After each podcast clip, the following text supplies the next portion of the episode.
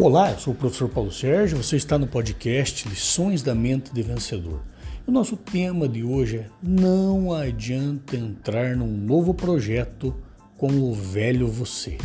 É exatamente isso. Muitas pessoas trocam a carreira, trocam a empresa, trocam o negócio que tem, trocam os relacionamentos que tem na expectativa de que as coisas melhorem, de que os resultados melhorem.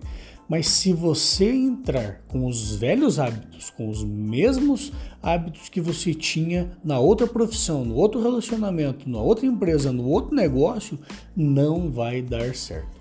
A única maneira e a maneira mais positiva de você mudar os seus resultados em qualquer área da sua vida é quando você leva para um novo projeto um novo você novas ideias, novas expectativas, novos pensamentos, aí sim você vai ter novas oportunidades e novos resultados.